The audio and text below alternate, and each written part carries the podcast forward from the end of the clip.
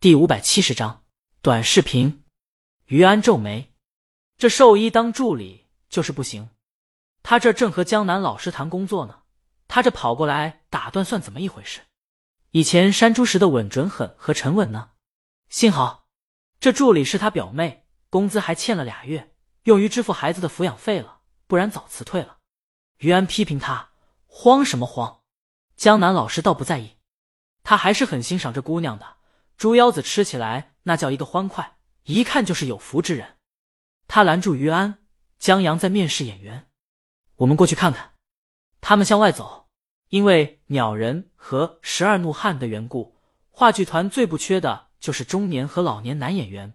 所以在江南老师他们赶到时，江阳已经把演员挑好了。江南老师很遗憾，他还想着让江阳看一看于安的演技，给他安排一个角色呢。江阳。也不是没有，这次拍摄要涉及到白发老兵、马匪、商人等角色，需要的群众演员有些多。然后这次拍摄要去西部沙漠实景拍摄，韩小小已经带人过去踩点了。周浩为了节省成本，重要演员之外，余下的群众演员都打算去当地招聘。这些个角色中有个商人的角色，他是大唐的商人，初看凶神恶煞的在骑马追老兵时。老兵还以为劫匪来了，但他其实带人来给老兵送吃的送水的，还期盼大唐的兵再次回到这片土地。台词虽然寥寥几语，但挺重要的。江阳看在江南老师的面子上，如果于安想的话，可以试试。江南老师还没说话呢，于安，我可以。好啊，江阳答应下来。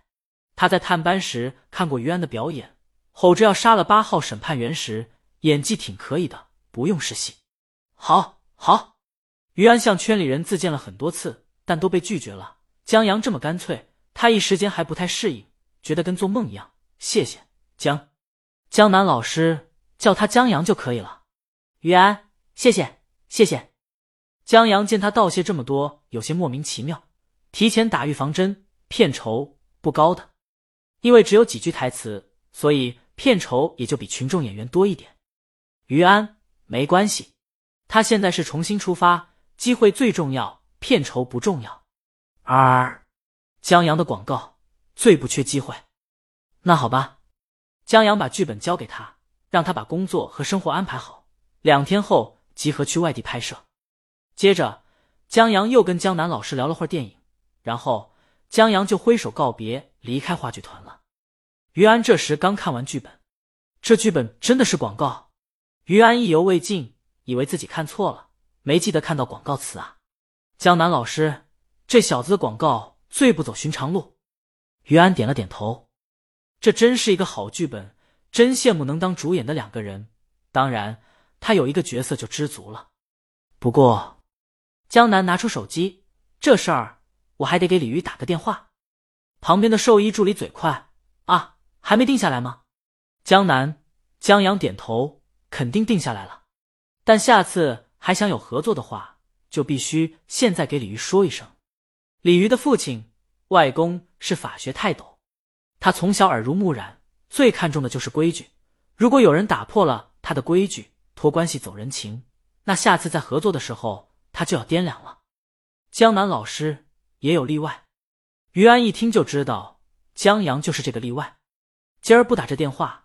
李玉会认为你利用她老公破坏规矩，让他做他不喜欢的事儿。江南老师把号拨过去，大魔王最护犊子，这要不解释清楚，他肯定不会高兴。他刚说完，电话接通了。江南老师把这角色本来没定，他推荐了于安等解释了一遍。李鱼听江阳答应了，笑着应了几句，就挂了电话。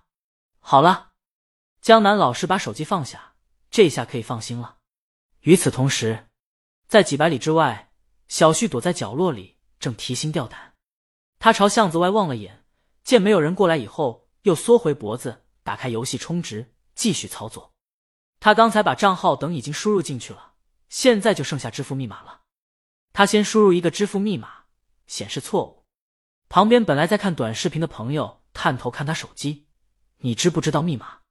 别把账号锁了。”放心吧，小旭信心满满。左右不过他和妹妹的生日，他妈和他爸的生日，组合不会太多，因为他妈记性不好，为了防止密码记混淆，所以就用两组密码。刚才输入的是他和妹妹的，现在输入他妈和他爸生日的数字。咦，他在输入的时候忽然记起来，我爸今天生日，但这远不及他操作快。支付密码正确，支付成功。齐天大圣孙悟空大闹天宫的皮肤，他来了。他招呼朋友，快快上号。小旭现在迫不及待的想要用新皮肤玩上一把游戏了。好，朋友意犹未尽，本来打算退出去的，手滑到了推荐一栏，然后他就停在了那个短视频上。哎，你爸今天生日，小旭，我不刚说了，你快点。他已经登上游戏了，现在正看着新皮肤高兴的把玩呢。不是，朋友推他一下。你看这个大明星老公给你爸过生日呢。小旭的目光终于移了过去，他看见短视频里，在工人堆里有两个人举着可乐，正跟他爸和他爸的工友碰杯，生日快乐。两个可乐男和工友们一起说，他爸笑得很不好意思，大黑脸都泛红了。短视频下面介绍：震惊，大魔王老公竟在街头为别人庆生。小旭知道大魔王，他瞪大双眼。再看一眼短视频，我爸牛皮呀！震惊他三百年，打死小旭也想不到，他爸有一天会出现在上百万播放量的短视频里，还是主角之一。老铁六六六啊！小旭，外面忽然传来一声狮子吼，吓得小旭一哆嗦。他妈找过来了！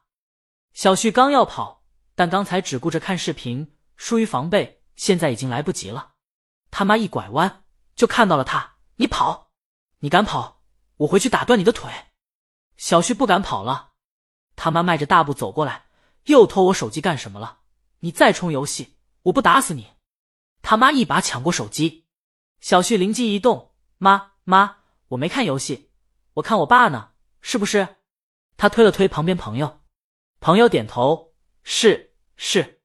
他妈不信，你爸这会儿早上工了，他以为是视频聊天。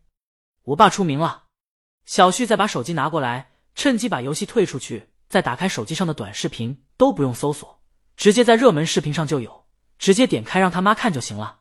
你看是不是我爸？他妈把手机拿过来，还真是你爸。他还听见自己的声音了。中午吃的什么？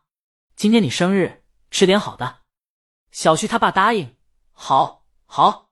等挂了电话，他就只点了一瓶啤酒。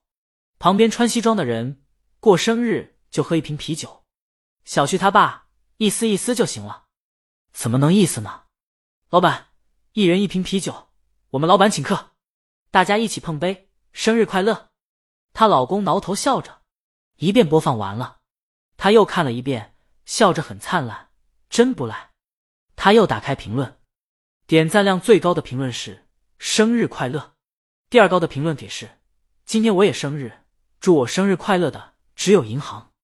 不过，看到他们碰杯的时候，我也说了一句生日快乐，就当我们一起过了。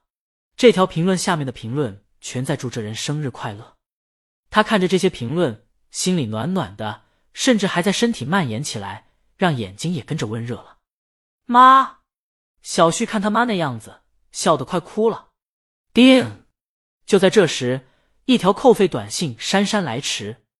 他妈脸色厉变，手如闪电，迅速抓住小旭的耳朵，又冲前。我今天打不死你！他说着，一脚踹小旭屁股上。妈妈，我爸，我爸。小旭不是初犯了，试图转移话题。然而，还敢提你爸？他妈开始找趁手的小炒肉工具了。今天非把这屁股打肿不可。李清明也看到了这则短视频，他想看不到都难。许多人在艾特鲤鱼。大魔王，看他当街喝可乐呢，多鲜明的对比！土木坑三代，工地毁一生。我怀疑他就为了这瓶可乐才请的这顿客，客还是他老板请的，太鸡贼了！他竟还在大街上溜达。艾特鲤鱼，我要告状！我要看带他大结局。崔哥在什么地方？我们组团绑了他，然后在他面前吊瓶可乐，大结局绝对出的飞快。